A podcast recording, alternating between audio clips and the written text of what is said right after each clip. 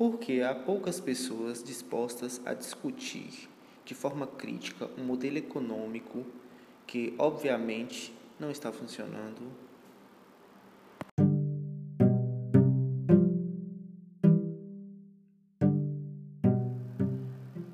Se sua visão de mundo diz que o crescimento econômico é a chave para o fim da pobreza e a conquista da felicidade, então você defenderá isso a todo custo.